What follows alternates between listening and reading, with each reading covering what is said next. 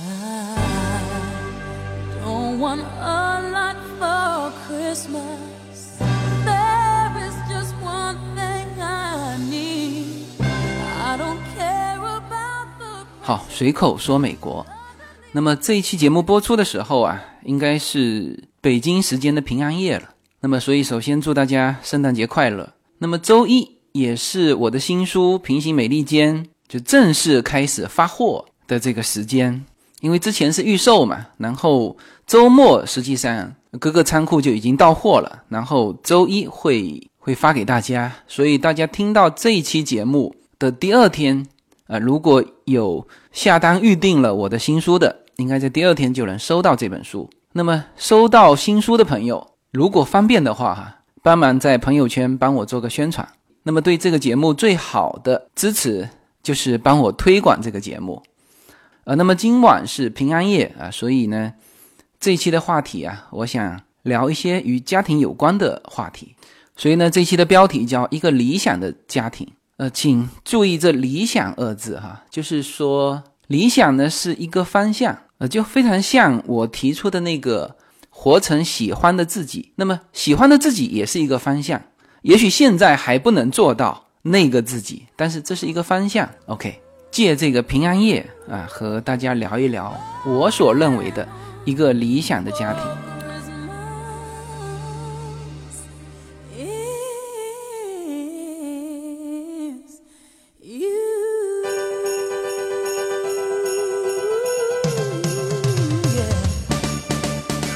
我在年初回国的时候，就听长辈啊聊一些家庭的琐事，那么就发现啊，这个现在我们国内的很多朋友的这个家庭啊，呃，其实有蛮多的家庭矛盾啊，实际上是三代同堂这个在一起生活造成的。那么像中国的家庭关系啊，其中有一个蛮普遍存在的，就是叫做婆媳关系。那么如果说生活在一起，呃，那么这一种三代同堂，婆婆与媳妇啊、或者是公公与媳妇啊、然后女婿与岳父岳母的这个关系的处理啊，啊，甚至要超过夫妻之间关系的处理。那么夫妻之间的关系就不在呃这一期节目里面去聊了，因为三代同堂，就孩子不说哈，其实每代人啊都有自己的苦恼。老一辈老人家觉得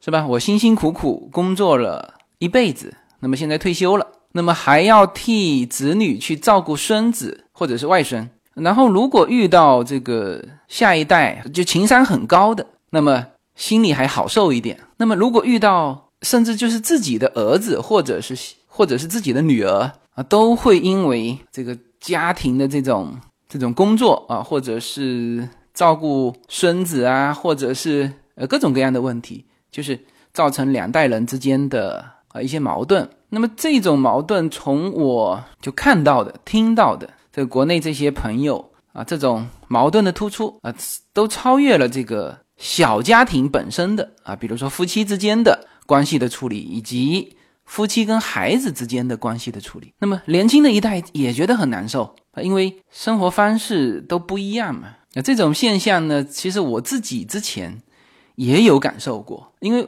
我在来美国之前也是三代同堂，就是我妈妈和我们这个家庭是生活在一起的。那么之前我都是不着家的嘛，无论是在婚前还是在婚后，有工作日是吧？一早去上班，很晚才回来。那么周末也是朋友约了，啊、都不着家的，就没有什么关系好处理的。但是呢，一旦有了孩子之后，是吧？你本身这里面的关系就需要去协调，就需要去处理啊。所以我很能理解说三代同堂的啊，比如说，如果是和爷爷奶奶这边住在一起的，那么这个儿子在这里面呢，就要情商非常高的呃处理各种关系，是吧？如果和岳父岳母住在一起，那么其实女儿也应该呃要善于做好这个两代人，就是反正住在谁家里，谁呢就应该更多的去承担这个关系的处理。那么就按照国内的这个社会环境啊，以及这个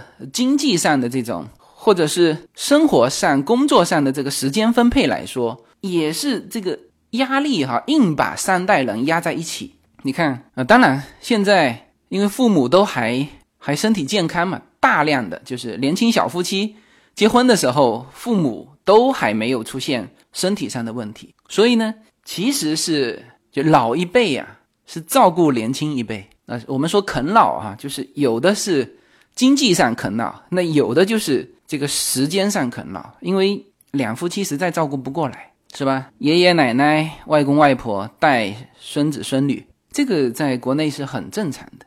那如果爷爷奶奶和外公外婆就老一代不帮忙操持家务的话，几乎两夫妻啊是 hold 不住的啊，都不用说经济上的啊，有些是经济上就很严重啊，就是六个钱包养一个家庭啊，有些是经济上的。但是我身边是大量的没有经济上的问题，但是呢，就时间上来说啊，如果两边的老人。不帮忙照顾，不帮忙维持这个这个家庭生活，那年轻人他就要去请保姆，是吧？而且现在保姆还不好请啊。这些我自己是过来人，我老大就优娜，当时在国内是到了三岁多才到美国。那么三岁之前，特别是优娜的第一年，我们好像一年之内换了八个保姆，这八个保姆甚至是三个月之内换的。就来了一个星期不行不行走啊，有的就来几天走，就是我还是有老人家在家里，但是呢，你这边还得去请保姆，就这种情况，我们是维持了蛮长时间，就是有老人家在这边又要请去请保姆，那么你要找到一个稳定的保姆是非常不容易的，然后在你找到合适的保姆的这个过程当中啊，有父母在和没父母在，那就是。过得去这道坎和过不去的问题，所以呢，应该说是整体的社会环境，就就是把这个三代人压在一起。那么很多关系哈，处理起来就就很需要去动这个脑筋啊，就是把它当成工作去做的。我看有些人啊，这个工作上的烦恼都没有这个家庭上的烦恼来的大啊。这是年轻人，那其实老人家也是有些是说出来了，有些是就默默自己承受了。我说老人家哈，那么这个就是现在的呃国内大量的家庭是基于三代同堂衍生出来的呃一堆苦恼的呃一些问题。那我是很能理解，因为我们自己也是从那个过程过来的。那我的过来呢是叫做什么？是因为移民美国啊，这叫斩断后路的离家出走。这个我在微博里面有问过大家，什么叫做自由？你想要自由，那么其中的一种解释，我的解释啊，就叫做斩断后路的离家出走。你要自由是吧？行，你有本事脱离这个父母的这个支持啊，脱离这个大家族的的支持，是吧？你有这个本事，你这个小家庭有这个本事，你可以获得自由。也就是说，事情得你们自己做。随口说美国的听友大家好，我的新书《平行美利坚》目前已经在当当网、京东等各大网站均开始正式发售，同时在电子书 Kindle 上也已开始发售。那么这本书是随口说美国的第一本书，也是我个人的第一本书。拨开迷雾看美国当下，中美两国恰是两条平行线。只有穿梭其中的人才能看清一切。希望大家支持这本书，现在就可以立刻在网上下单购到这本书。谢谢大家。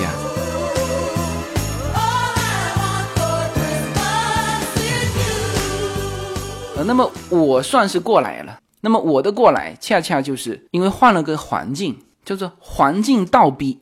大家知道，我自己哈就稳定在美国生活，就最初的那一段时间。呃，我们家庭是一三年就全部移民过来了，但是呢，我那前两年不是国内工作还没停吗？所以说两头跑，在两头跑的这个过程当中，那么确实是就老人家有过来帮我们，就老人家当时如果不过来帮我，那我就得辞职啊，就就就规划就不是这么规划的了。但是呢，因为说就是这环境改变嘛，是吧？老人家来美国，他不能多来。他不像以前在国内可以住在一起，那现在是不可以。这个最多过来帮你几个月，是吧？到后面就是我下定决心把工作全辞掉，然后呢就归到美国这边生活之后，那父母啊，那就是就有他们自己的生活去了啊，因为有一些父母他不只是一个小孩嘛，是吧？他支持一下你们家庭啊，支持个几个月，那这个是他的帮助啊，不是义务啊。那么他还有其他的子女，呃，也可能在某一些这种这种孩子非常小的时候，那需要老一老一代的去支持一下。那这个东西你没法说完全把这个老人家站在这边，是吧？这是一。那还有的老人家，他有他的生活要过。那你像我妈，她是很喜欢旅行的。那像比如说今天，是吧？我妈还在斯里兰卡旅行啊，就是她是全球走的，她有自己的生活。所以呢，这个环境一分开，好，那么我们就是叫环境倒逼，我必须就是我和叶子两个人，必须把这个家庭撑起来。那么之前是又有老人家的帮助，家里又请保姆。啊，甚至很多事情是当时是有手下嘛，就是让他们协助帮忙做。然后到了美国这边之后，什么都要自己来。所以呢，在移民的蛮长的一段时间内，主要是我适应不过来，是吧？之前哪里有洗过碗呢？什么过来之后，我就发觉怎么好像一整天都在洗碗。就如果我们都在家里吃饭，早晨有碗吧，中午有碗吧，晚上有碗吧，是吧？那个时候我们还不善于用那个洗碗机，呃，我待会会说到这个要用一些工具改善，呃，减轻家庭工作压力呃的这个事情。就那个时候就就觉得怎么一整天都在洗碗，是吧？那么我跟叶子早期的互相吐槽，就是全是洗碗这些事情，是吧？你无论这个怎么博弈，你怎么讲这个大道理、小道理，没用了。碗就在那里，不是我洗就是叶子洗，是吧？但是他还有他的事情啊，是吧？他还要做整个家庭卫生啊。那行，那这个就形式倒逼我呢，就要从原来一点家务事都不做，开始慢慢的去开始去做这些家务事，洗碗、洗衣服、接送孩子，是吧？那这个是家庭的事情。那么在美国的工作，你还是要继续开展的。然后包括这个工作的副业就是做这个节目，所以我们是叫做真的是叫做这叫环境倒逼着我必须我们两个一起上。那么叶子也是到了这边之后，那就是所有的时间都是忙于家庭的这些事情，就是瞬间要就好几重的压力。第一，父母不在身边；第二，没有任何什么什么佣人或者是保姆帮你，什么司机没有了，是吧？第三，陌生的环境，英文环境。是吧？其实还是蛮重要的。第四点就是，其实有了孩子之后，事情其实是越来越多的。所以有的时候夫妻两夫妻啊，这个新婚的时候，其实和父母之间的关系还好。孩子一生下来，那这个时候就有的时候就年轻人他很多都可以无所谓，但是孩子是自己呃，对于孩子的教育，对于这个孩子的一些安排，他的这个主观意志就出来了。那么这个意志啊，一旦坚强到和老人家的意志不不统一的时候，那这个家庭矛盾就出来了。那么这个就是情况倒逼，把我们倒逼到现在这个状态。那么现在是什么状态呢？现在就是我们两个，当然我们两个太重要了。就像前一阵子叶子突然间晚上不是呃出现了一些紧急情况，那那时候我真的也慌了。就如果他一旦生病倒掉，那这个肯定 我就很难撑了。但是现在我们的状态就是，我们两个就完全把这个这个小家庭啊，算是完整的运转下来。就我们大量的时间是没有老人家在这边的啊，一年就平均哈，就老人家在这边就是三到四个月，大量的时间是我们自己来。我们家也没有请佣人。早先来美国的时候，我们还请了一段时间，后来慢慢慢慢自己上手就不用了。那么所有我们家的客人。来到我们家就都会说一句话，他说：“哇，你这个家好干净啊！”然后就问我们有没有呃请一些钟点工啊？我们说没有，全部家里的卫生呃几乎全是叶子做哈。呃，那么很多人就很意外，他说啊，他说你怎么能够？那因为我们家也蛮大的嘛，上下两层是吧？接近四百平方米，所以很多人都请教这个叶子，你是怎么做的这个卫生？那我待会儿会说，还是有一些窍门的哈。孩子啊，所有的这个接送啊，因为就算父母在这边，他不会开车啊，也没法接送。所以无论是学校的接送，还是课外班的接送啊，全是我们。孩子的教育、功课，都有很多很烦心的事情。所以人啊，到不同的阶段，呃，对于那个阶段的一些一些问题是特别有共鸣的。这个前一阵子我还转给叶子一个段子，就是拍了一张照片，是小孩子在那边读书的嘛。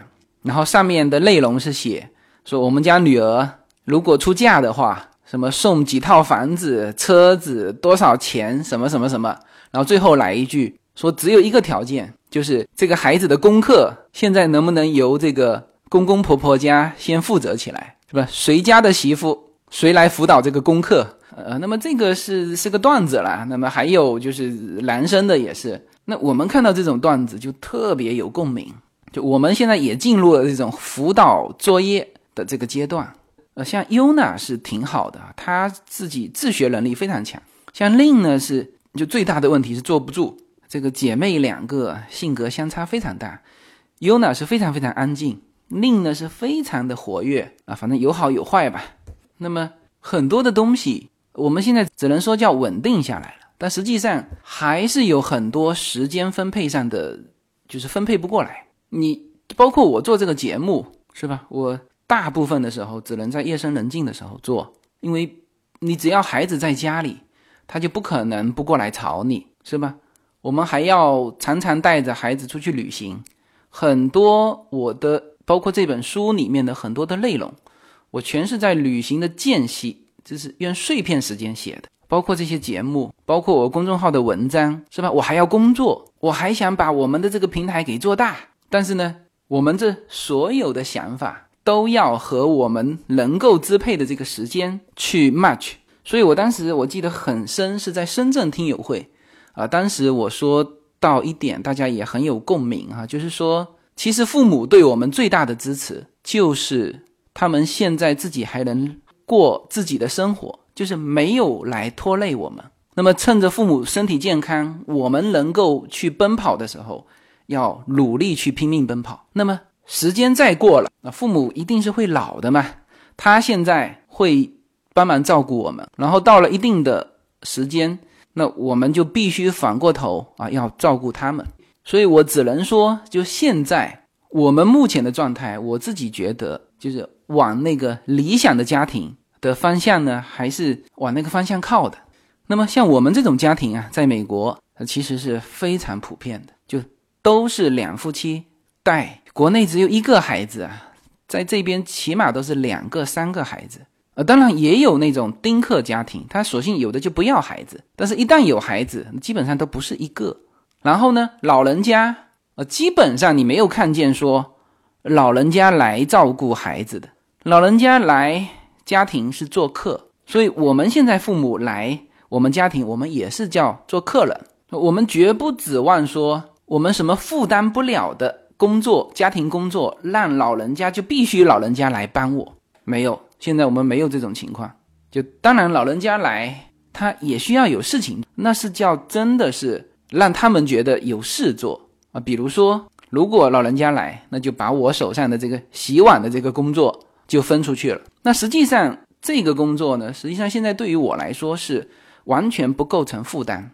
首先呢，我们现在洗碗啊是不太花时间，全部冲一下放在洗碗机。呃，那这个洗碗机是可以解决问题的哈。呃，之前我们也觉得说洗碗机是不是洗不干净，包括我们的父母，呃，他总觉得两个误区：第一，洗碗机洗不干净；第二，洗碗机很耗电耗水。这个呢？你是不会用洗碗机。首先，你当然得买稍好一点的洗碗机。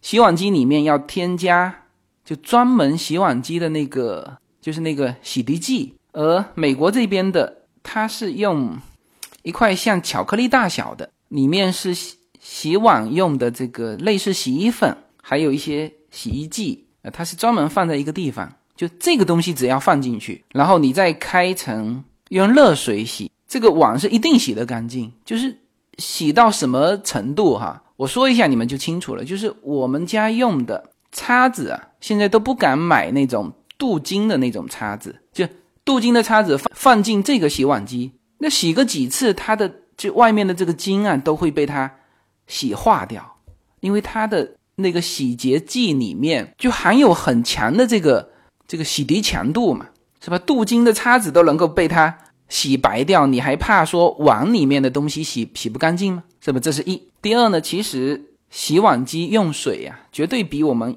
一直开着那个水龙头冲洗要来的省水。那当然，你这个省电你就做不到了，耗电。哎，但是耗电，像洛杉矶是分时电价，你如果是在晚上十点之后开洗碗机，那那个一度电就一毛二。呃，中午是四毛八啊，这个我说事情总喜欢用很具体的方式把它说清楚哈。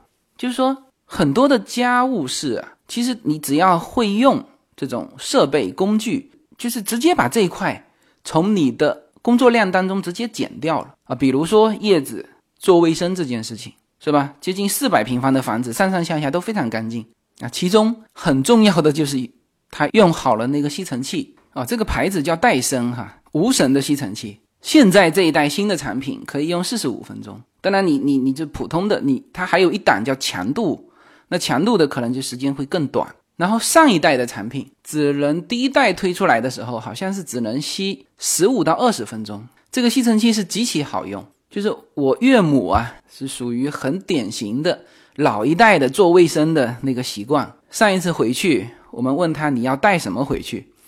他就带了吸尘器回去，就是这个戴森吸尘器，国内也有卖的啊，只是国内现在卖的比较贵。那么我说这个的意思是，像这种家务事啊，首先呢，要年轻人我们自己去承担，就不能去指望说老人家帮忙。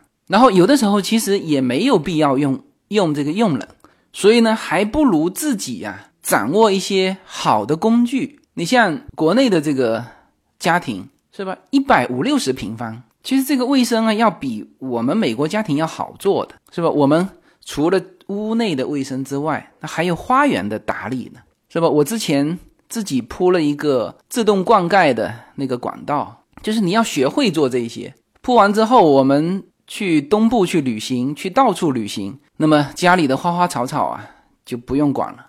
当然，很多人家里都有那个自动灌溉的哈，在美国。那我们家还特殊，为什么提它一下呢？因为我们家是滴灌的，呃，滴灌的要比那种喷的要省水的多。这个就是我们现在的一种状态。就我现在是比较自豪的说，我们两个终于就过上了叫做我们认为的哈比较正常的一种一种家庭生活。就是老人家到这边，我们把他当成客人，我们能够把他们当成客人。老人家不在这边。我们自己也可以啊，在不需要什么保姆啊、佣人啊这些的情况下，我们能够把这个家撑起来。呃，我说的都不是经济上的哈，有些东西是钱没法解决的啊。比如说你你是可以去请保姆啊，但是可能在国内保姆稳定的保姆也不好请啊。你是可以请父母帮忙，但是呢，那一种家庭关系有的时候让你啊会更伤脑筋。没有什么能够阻挡，没有什么可以阻挡对自由的向往。大家好，这张专辑的播出时间是每周一周五的下午，每周两期，不见不散。现在大家除了收听我的音频节目之外，还可以加入我的微信公众号，公众号的名字是无限空间，这是一个。跨越中美的自由连接的社群，大家可以通过这个公众号找到您所在的城市或者是您喜欢的微信群，加入随口说美国的社群。同时，也在这个公众号里面啊，已经建成了随口说美国的 IP 矩阵，名字叫做星辰大海。在这里面呢，大家可以听到更多的跨境主播为您分享的更多的跨境内容。当然，您如果希望随时能够追踪到随口说美国的各类信息。您还可以登录新浪微博、今日头条、抖音去搜寻“随口说美国”。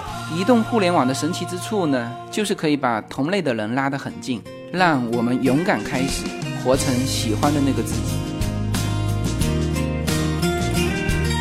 好，那么我刚才聊到这个我所认为的理想的一种家庭，那么这种家庭在。美国是非常普遍的。美国的家庭与中国的家庭，目前哈，我们不去谈个别的，我们谈一个大概率的，就是中国是什么样的普遍家庭，美国是什么样的普遍家庭。美国的家庭从整体表现来说，它全部表现成是一个小家庭，它极少三代同堂，就是小孩本身啊，到十八岁之后，他在没有出嫁之前或者没有娶妻之前，他就已经分家分出去住了。然后呢，成立家庭之后，当然是他们自己独立的家庭。那甚至在十八岁之后，有很多家庭经济上就已经断了，而甚至有一些很极端的例子，就是。这是观念的问题啊，不是经济上的问题。就是小孩本身可能，如果家人给他这更多的经济的这种支持，他的这个前途会更好一点啊。比如说继续读个研究生啊，但是呢，这家里就是不管，就倒逼的孩子你自己去解决你的你的生存问题。那么有一些小孩出去这个有了女朋友，非常快的有了孩子，就是非常早的年龄有了孩子，那么这个时候。孩子一旦生下来，这两夫妻的学习都没有办法继续了。那么在这种情况下，如果是国内的老人家，那绝对孩子拉过来带嘛，两个年轻人继续上学。没有，这边有一些家庭，就是你必须两个小的去把这个学业停了，你自己要去负责照顾你的家庭。就这不是说老人家对子女的要求。年轻的一代也自己就是这么认为的，所以他在很早的时候就已经是独立的这种经济体，那么就谈不上说结婚之后有了孩子之后还翻回头去拖累老的这一代，那这个是美国大量的这个这个家庭呈现出来的一种状态。那这个时候呢，就有人问说，那这样不行。他说我们国内啊，有的如果说。老人家不帮忙，那这个小家庭就崩盘了。那要么你就要去辞职，是吧？一方啊，工资少的一方退回到家里做家庭主妇或者是家庭主男，是吧？呃，其实如果说老人家不帮忙，年轻两个啊，一个人辞职其实是最好的选择。我看很多家庭是家里请保姆照顾孩子，然后两夫妻正常出去工作，除非说这个经济上啊。两夫妻都赚的特别多，否则的话，其实应该是由父母带孩子，就是老一辈不要去带孩子，更不要把孩子给保姆带啊。这里面都还有很多那种保姆不稳定的事情。OK，那么这个时候就很多的家庭就会说了，他说你这个站着说话不腰疼，两夫妻一个退回家里做家务事，那么不就只剩下一个在外面赚钱了吗？那么。如果说整个社会都是一个人在外面赚钱，那么这个社会怎么维持啊？OK，那么这个时候我就要说到一个理想的家庭。美国的普遍家庭啊，首先刚才说了啊，他就是两夫妻自己去撑啊，无论几个孩子啊，除了说家庭工作上的没有老人帮，他甚至连经济上都没有老人帮。那么我们把它说到中国家庭的时候，经济上我就不说了。因为个人的情况不同，我就说这个家庭的这个构成。美国这边呢，它是毫无疑问的啊，就是这个很明确，年轻人应该去撑这个家。如果你想要孩子，那么请你做好一个人退回来做家庭工作的准备。几乎全部的美国家庭在小孩子小的时候，夫妻两个其中一方啊，至少是孩子上到就可以把他丢进那个幼儿园。之前就三岁之前，都必须牺牲掉一个。所以在美国，这个家庭家庭主妇就是这个 housewife，这是一份工作啊！你不要以为他是没事做啊，这是一份非常令人尊重的工作。然后很多是 house husband，就是家庭主男，哎，大家也都很能理解。然后就是再显赫的家庭，你出门的时候，你这个老公抱孩子，你像贝克汉姆是吧？这大家。不仅是很认可，而且是就觉得很温馨。这个画面不像说我们呃之前认为的说，哎呦，这个这个男人怎么这么没出息啊，是吧？在家带孩子没有这个观念的。然后他的这个这个环境，就不管你是环境宽容允许，还是说这个环境迫使，你必须在小孩子三岁之前，其中有一方是待在家里的，非常普遍的美国的现象。好，那么这个逻辑倒推到这里哈。这时候大家就会问了：那如果说一个人的工资不够养活这个家怎么办？呃，我首先先说一下，就是就这个问题是个好问题呃，前几天叶子还在跟我说了一个统计数据哈，就是一个机构吧，就调查过二十几个国家和地区的非常多的家庭了，就是问说这个有孩子与没有孩子的家庭的幸福感。那么绝大多数的家庭认为，就是有孩子之后幸福这幸福感是直线下降。呃，这个不仅是中国家庭，全球的家庭都是这么认为。OK，那么还有一个数据就很有意思了，就是那些说有了孩子幸福感上升的家庭，几乎全是北欧家庭，就是社会福利好的这些国家。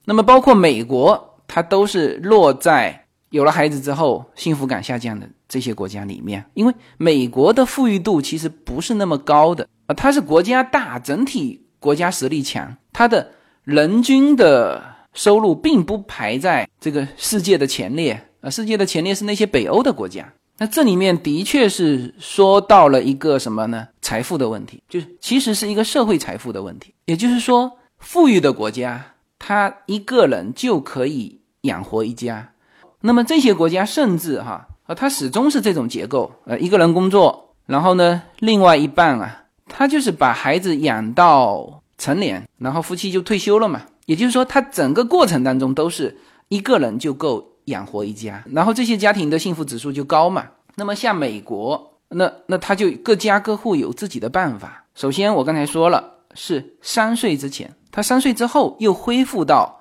双职工的这个家庭，然后在美国是他有很多。考虑到你这方面的需求，比如说去教会、去各种的聚会场所，他都有专门带孩子的啊。甚至我们在洛杉矶聚会的时候，就我们随口说美国的听友会哈，在洛杉矶办聚会，我们的义工组啊，都考虑到专门开辟一个空间，让孩子去那边活动，然后大人在这边听我们听友会的分享，呃，一些互动。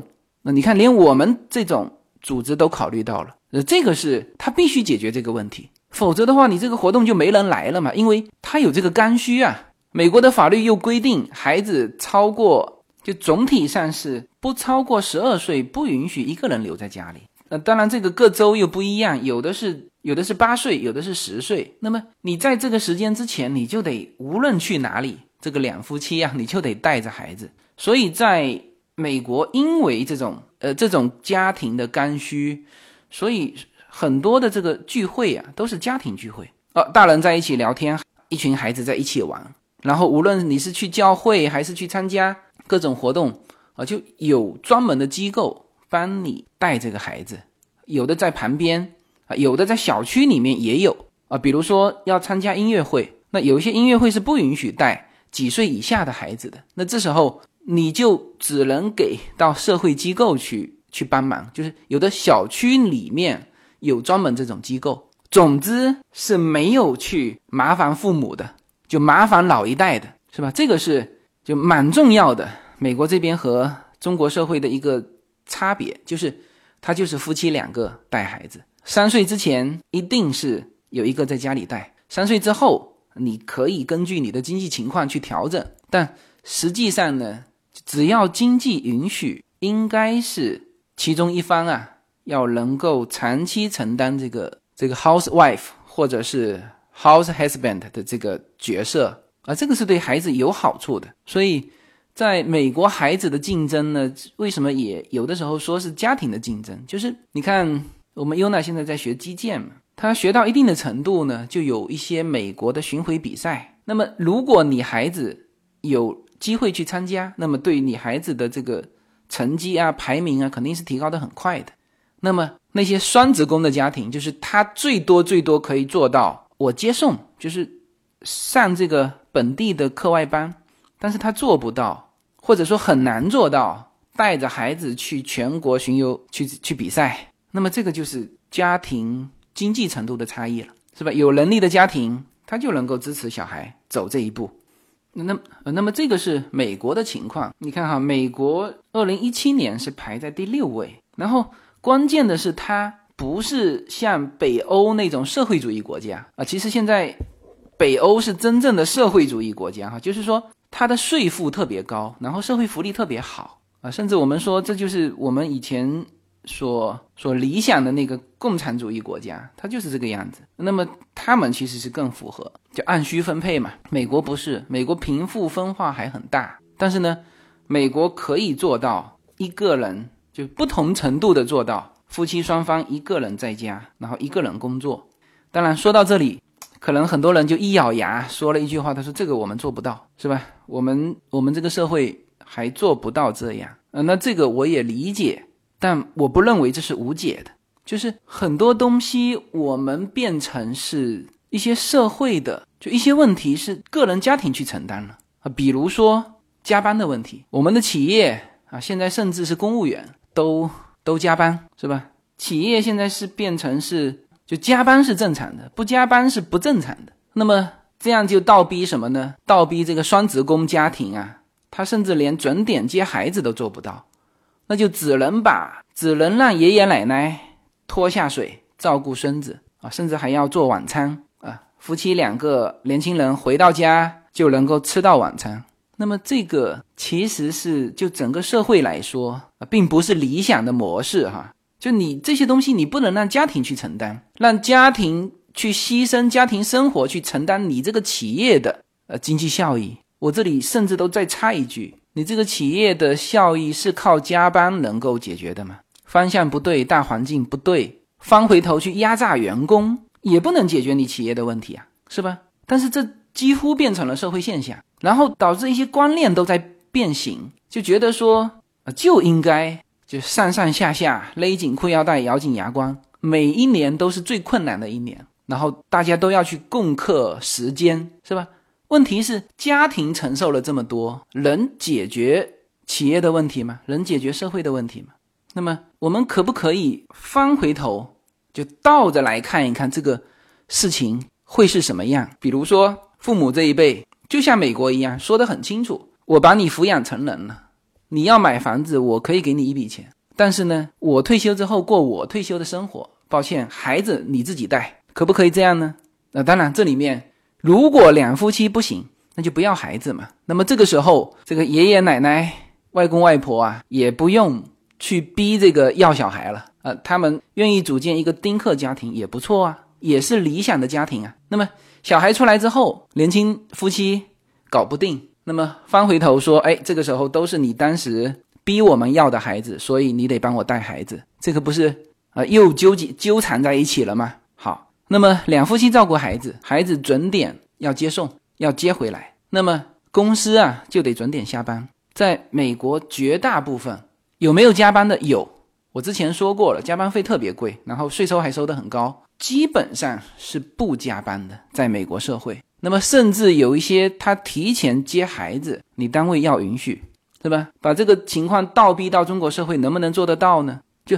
如果每一个家庭都是这么要求的啊，这个公司从总经理到员工，他都要准点接孩子，那么这个时候就大家都要准点回去接孩子。你这个公司要加班，你招不到员工，你招不到员工，你这个公司没有生存的这个可能性，是吧？就是就不像现在的说，我这个企业半夜十二点还灯火通明，这个我看之前。很多企业很爱晒这个，某些企业哈半夜十二点灯火通明，用来教育员工说：“你看就应该这样工作。”这个啊，在美国绝对是犯法的，是吧？这个就是这些东西是是该家庭去承担，还是本该什么？我们不说社会承担，回归一个合理，是吧？八小时工作日嘛？为什么定八小时工作日？呃，就是后面的时间有。有家庭在那里，这一百年前工人运动争取下来的，现在翻回头让家庭去承担，是吧？有的时候我是在想说，因为这些企业知道你们老人家会帮你照顾孩子，知道你们回去之后有晚餐吃，所以他才可以把你压榨到半夜十二点嘛。如果你们说不，不可以，抱歉，我得回家带孩子，我不加班。如果所有人都说不。那么这个社会会怎么样？是不是就没有这样的企业了？是不是他们就不敢压榨到这么狠？是吧？一个社会的富裕啊，很多人没有从深层次去去思考，就觉得现在中国已经很富有，世界第二大经济体，是吧？但是你的生活啊，到底过得怎么样？为什么别人可以准点下班啊，整个社会都认可说应该准点下班啊。再高一层就是可以夫妻一方就可以养活一家。我现在说的不是说那些啊特别富裕的家庭哈，我现在是说整体社会现象。什么样的社会现象？我现在都不说富裕的社会，我现在只是说合理的社会，是吧？一种。你如果这个压力往家庭身上走，那么最后就是压到个人头上，所以每个人就变得过得很累嘛。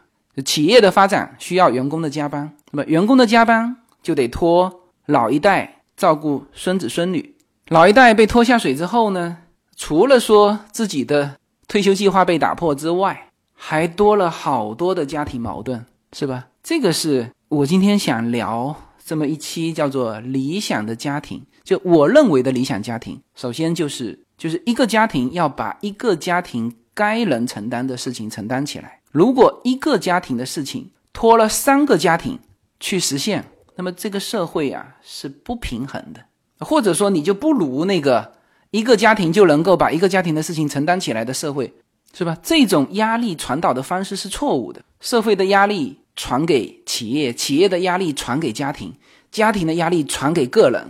呃，那么这种压力继续传导下去，那么最终呢，都是会传到弱势群体，比如妇女、老人，这都是弱势群体。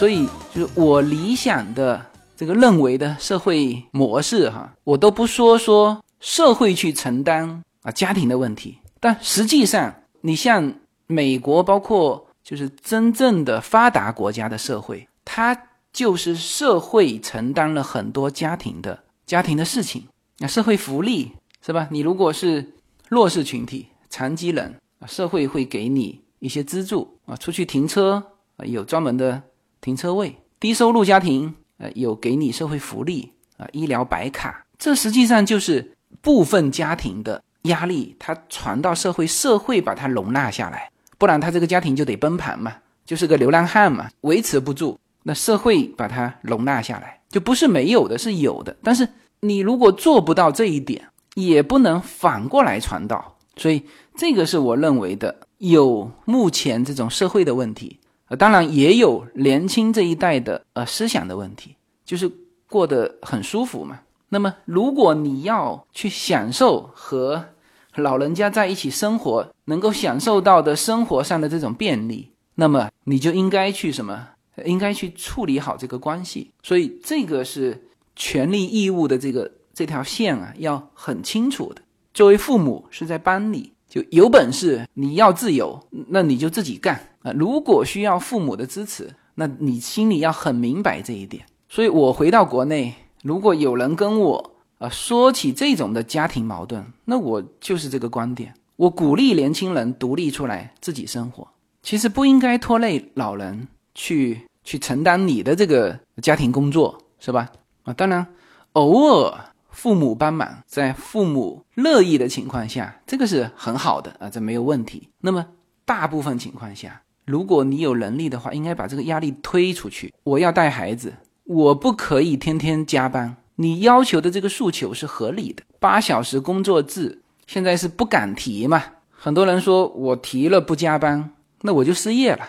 这个东西啊，始终是就是压力的方向，它不会停留在这一刻啊，他不会停留在说我说了不加班，然后就我一个人失业，其他人都过得很好。他不是的，他这个压力的传导一定是先是。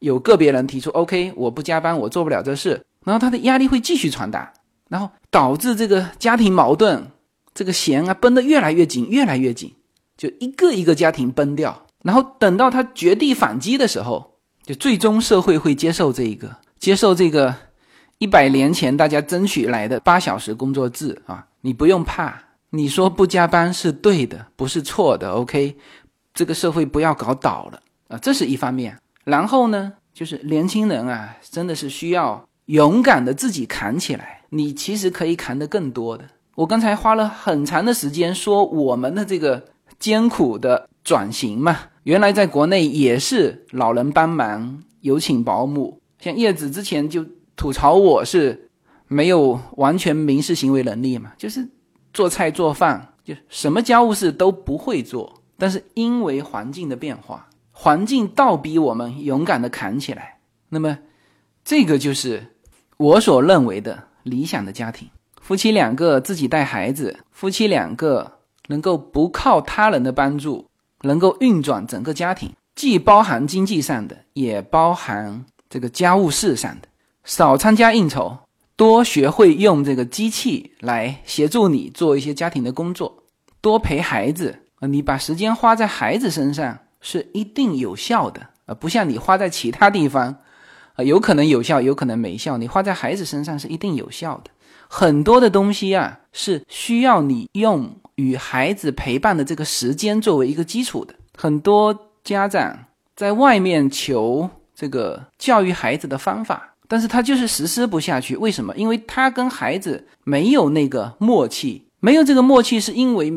不够那个陪伴时间啊，越大脱节的越厉害，是吧？最后造成与孩子的关系也不是很好，与父母的关系也不是很好，这个不是一个理想的家庭，好吧？那么用了一期的时间来聊这个我认为的理想的家庭啊，那么很多的家庭啊，无论是在美国的还是在中国的啊，已经是这种状态的，那么我恭喜你啊，这种状态真的很好。那么如果目前还没有达到这种状态的，首先，你的这个目标要出来，就像我开篇说的，就活成喜欢的自己。首先，你要知道什么样是喜欢的自己，然后去活啊。一个理想的家庭也是，你要知道你希望的理想的家庭是什么样的，然后去做到，好吧？平安夜分享这个个人感触哈，好吧？那么祝所有的家庭平安夜快乐，圣诞节快乐。好，那么这期就到这里，谢谢大家。